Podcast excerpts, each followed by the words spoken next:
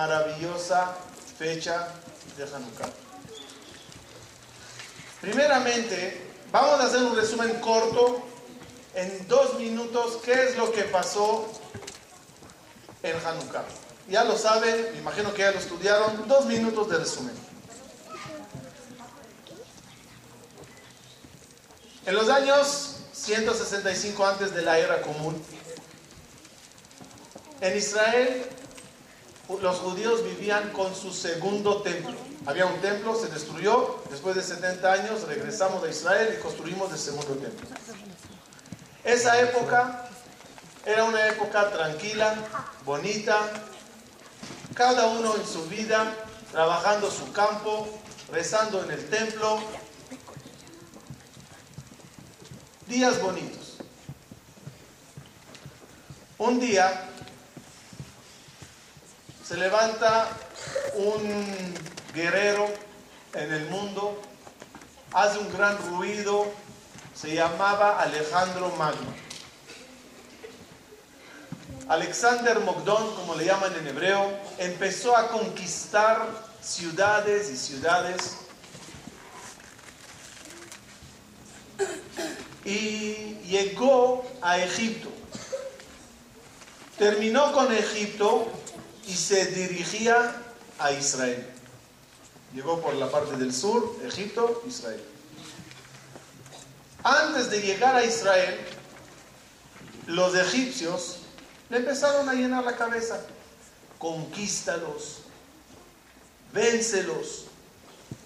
Tienen un templo lleno de utensilios de oro. Un calendario. Un calendario. No, un calendario. Candelabro grande de oro. Tienen el shulchan. Tienen misbeach. Son ricos. Mátalos, destruyelos destruye el templo, saquealos. Alejandro Magno, dice la Gemara, llega a Israel con la cabeza bien llena. En Israel ya temían de la visita de Alejandro Magno, con qué intenciones viene, para conquistar, matar o solamente hacer una paz. Salió el sumo sacerdote que se llamaba Shimon Atzadik. Shimon Atzadik sale para recibirle a Alejandro Magno. Que sepan, de paréntesis, ¿vieron y estudiaron cómo se veía la vestimenta del sumo sacerdote? Tenía el, pectoral, tenía una vestimenta especial, tenía un mitznefet en la cabeza, un tzitz en la frente. El Cohen Gadol no podía salir con esa ropa fuera del territorio sagrado en Jerusalén. Por primera vez trasgrede el Cohen Gadol la ley y sale así de vestido a la frontera con Egipto, con su comitiva para recibirle a Alejandro Magno. La Gemara explica que era permitido porque querían impactarle a Alejandro Magno y darle honores, por eso se trasgredió la ley y salió vestido con la ropa del Cohen Gadol. Cuenta la Gemara cuando Alejandro Magno ve a Shimon Atzadik, se baja del caballo y le hace honores.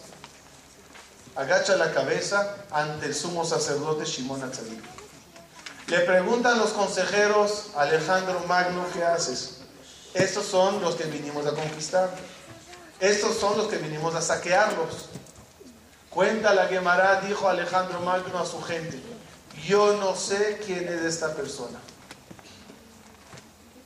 Pero cada vez, antes que salgo a unas batallas fuertes y duras, sueño, sueño con la imagen de este Señor. Y cuando sueño con Él, sé que voy a tener éxito. Primero le daré honores y después le preguntaré quién es y por qué le veo en los sueños. Le dice Shimon a Tzadik, respondiéndole a su pregunta, tenemos un templo en Jerusalén en el cual pedimos que paren las guerras, que haya paz entre todas las 70 naciones, que todos en el planeta Tierra vivan con hermandad, con alegría. Hacemos sacrificios para lograrlo. Por eso sueñas conmigo, no para que ganes las guerras, para que las evites. Dice Alejandro Magno a Shimon Atzadik, ¿pudiera yo ir a ver ese templo? Claro que sí, claro que sí. Viajan a Jerusalén y llegan al Bet Amigdash. El Bet Amigdash, creo que sepan, tenía territorios, era como una estructura. Me imagino, no sé si ya viajaron, pero algún día cuando viajen a Israel, uno de los primeros lugares que van a visitar es el Kotel. Detrás del Kotel, detrás del Kotel estaba el Bet Amigdash. En el Bet Amigdash había territorios. El primer territorio, por llamarlo así, podía estar allá cualquier persona, de hombres, mujeres, judíos, no judíos, todos. Después había un lugar que solo los sacerdotes podían entrar. Y después, al final, un lugar que se llama Kodesh HaKodashim. Ahí ni los Kohanim podían entrar, solo el sumo sacerdote, el Kohen Agadol, una vez al año en el día de Kippur. Llega Alejandro Magno al Bet entra caminando, viendo las estructuras, la belleza, el lujo, y llega hasta la puerta, que de ahí ya no puede pasar. Hago, abro paréntesis. Si estarías allá, le dirías a Alejandro Magno, para, ¿no puedes pasar? A una persona tan honorable, tan especial, tan guerrero, fuerte, que temes de él que te conquiste el país. Es, es fácil, es difícil. ¿Están de acuerdo que es difícil? Shimon Atzadik duda, ¿qué hago? ¿Qué hago? ¿Qué le digo o no le digo? Ya transgredí que salí con la ropa del Cohen Agadol a la frontera. ¿Le digo que no pase? Agarró Shimon Atzadik y dijo, yo le diré las cosas como son.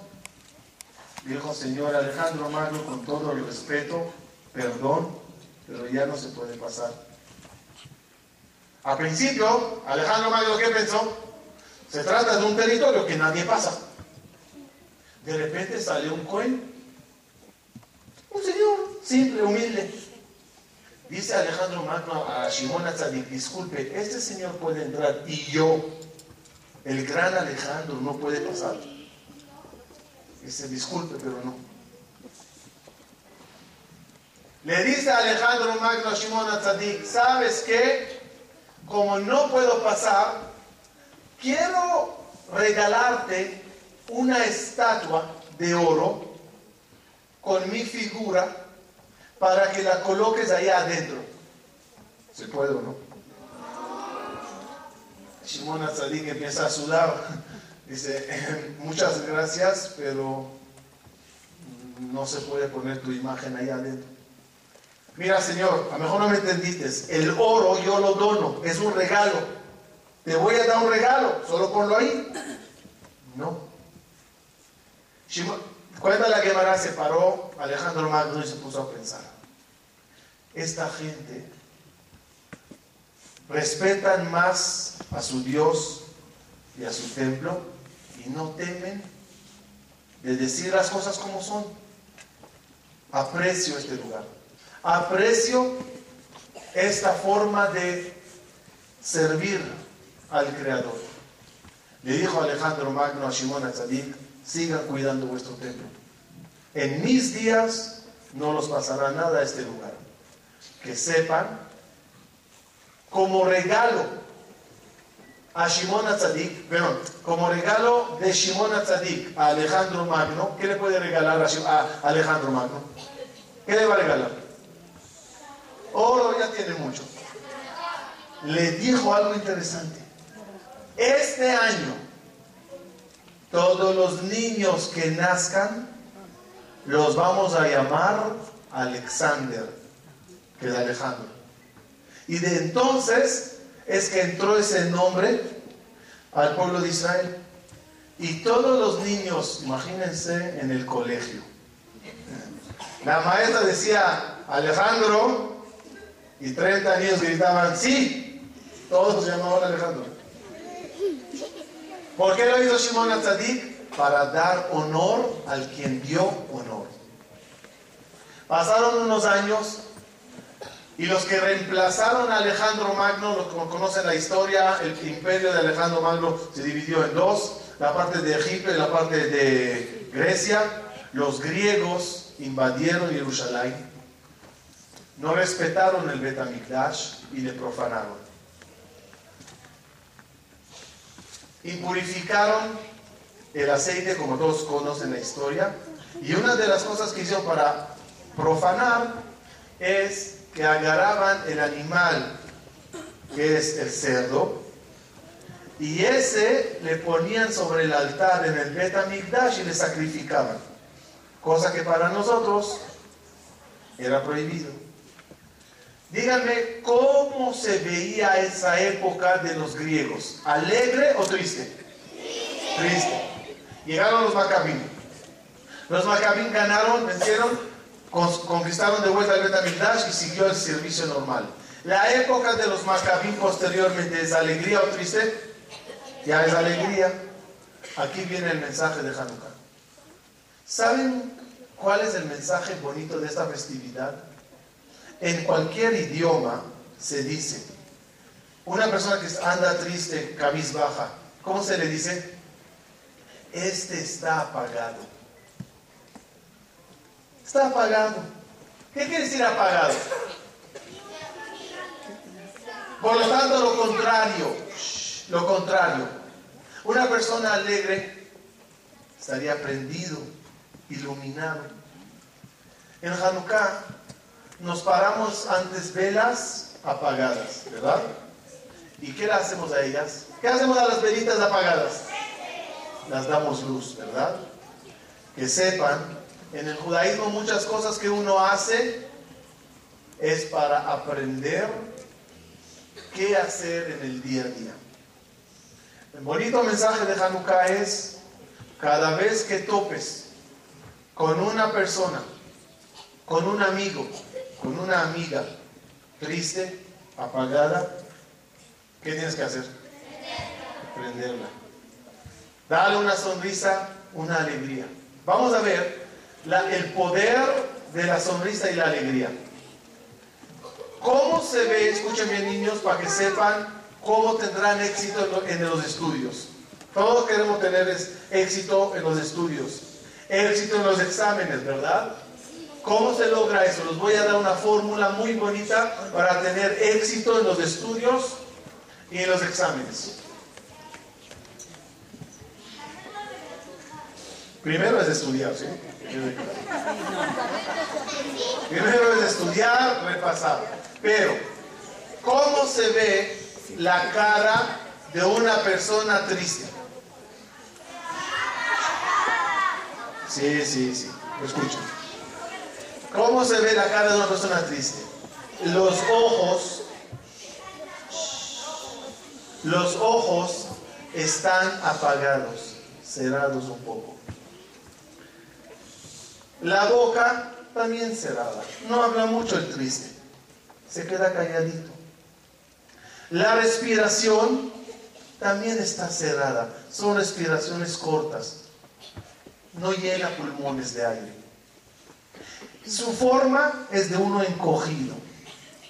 Sus oídos cerrados. No quiere escuchar a nadie. Quiere estar solito. Cuando una persona se encierra, se encoge, se apaga, ¿saben qué también se cierra? Su mente su inteligencia. La cabeza se queda cerrada. Sin embargo, el alegre, ¿cómo es? Primeramente la boca abierta, una sonrisa bonita, los ojos iluminados, abiertos, se le ve la alegría en los ojos. Cuando tú te ríes, díganme la verdad, cuando se ríe uno, o hagan cosquillas a un bebé, Se ríe, se ríe, se ríe, se ríe. Y al final hay una respiración como llenar todos los pulmones. De tanta risa se me fue el aire. Tengo que llenarlas, llenarlos. La forma abierta, los oídos escuchando, hablando, riéndose. Toda esa apertura que abre también. ¿Qué abre también? La mente. Les voy a contar una historia. Solo sea en silencio. Una historia bonita. Había un señor que era muy pobre. Como era pobre, iba a trabajar con la cabeza abajo, triste, cerrado. Como trabajaba así, trabajaba mal.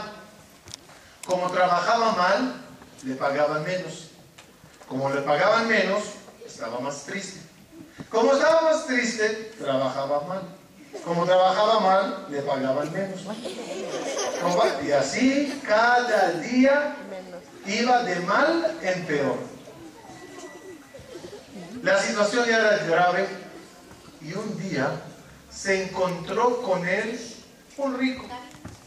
Le dice el rico al pobre, te voy a ayudar, te voy a iluminar. ¿Saben cómo le ayudó? Le regaló, le regaló un lingote de oro, un pedazo de oro, una tableta así grande de oro, vale mucho dinero. Le dijo, tómalo, te lo regalo, con una condición. No lo uses, tenlo, pero no lo uses. ¿Pero por qué? En caso de emergencia, úsalo, pero guárdalo el día de mañana. A lo mejor lo necesitarás algún día. De mientras, no lo uses. ¿Ok? Gracias. Le da un abrazo, corre a la casa, alegre, excava, lo esconde abajo en el piso, tapa, pone ahí una alfombra, una- un mueble, de amarlo. Ahora, ¿cómo se siente el Señor? Feliz.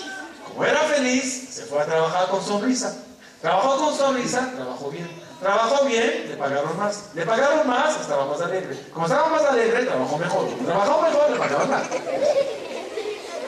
Y cada día iba mejorando.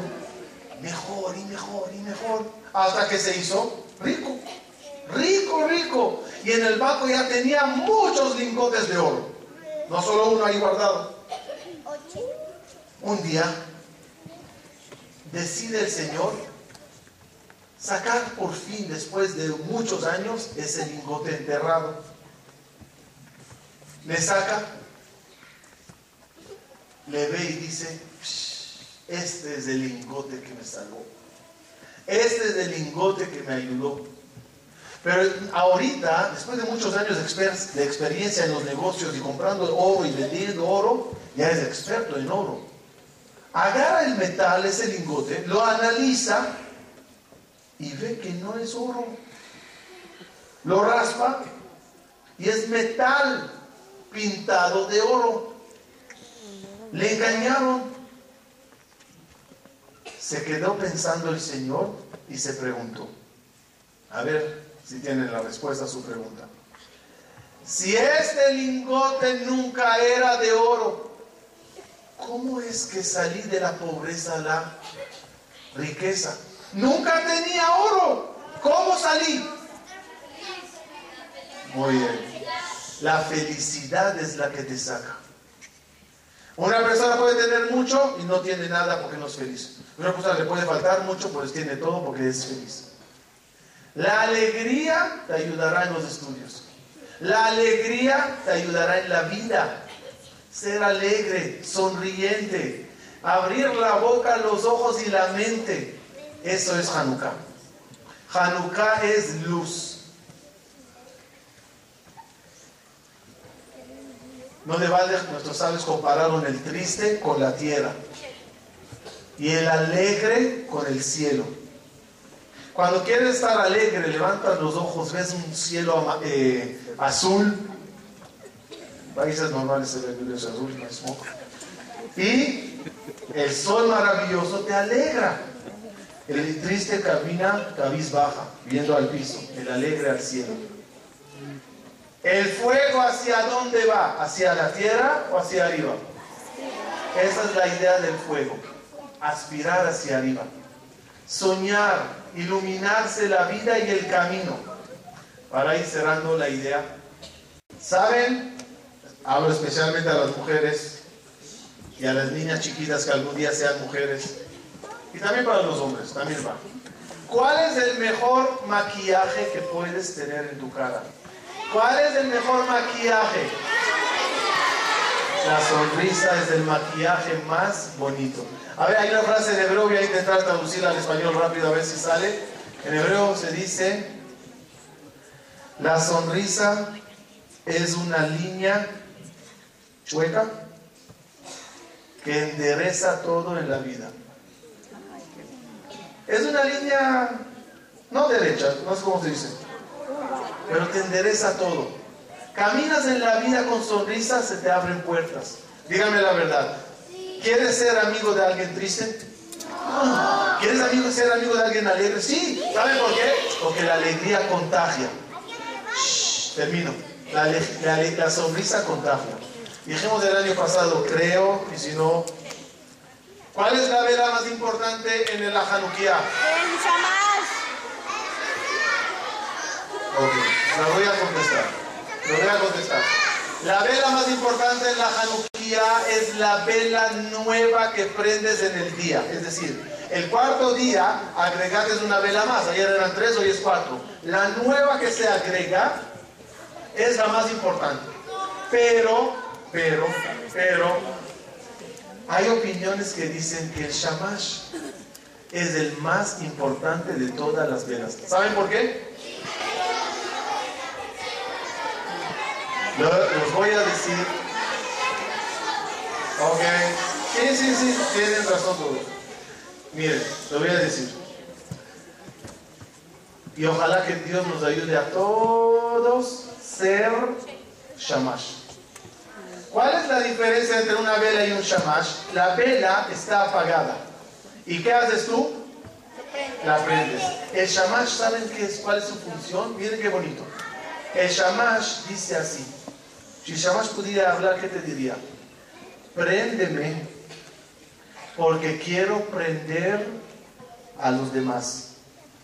Eso es ser un buen shamash. Sonreír para hacer sonreír a los demás. Cada uno de nosotros, su misión es siempre recibir y dar. Recibir luz y darla al compañero. Cada día que llegues al salón de clases y veas a alguien que llegó hoy con la cabeza baja, con, con una cara larga, se levantó con el pie izquierdo. ¿Cuál es tu misión? Justo a él ir y darle un abrazo, una sonrisa, una palabra bonita y sacarle una sonrisa de su boca. El que lo logra se convirtió en un shamash de luz. Termino. Ojalá que nuestra vida siempre esté, esté, llena de luz, sonrisa y alegría y que pronto, Bezrat Hashem, logremos junto con la Geulah recibir de nuevo el Bet un lugar maravilloso para todos, un lugar donde todas las plegarias sean elevadas desde allá para el Shamay, por el bien de todos los habitantes del planeta Tierra. Los deseo Hanukkah, Sameach a todos. Muchas gracias.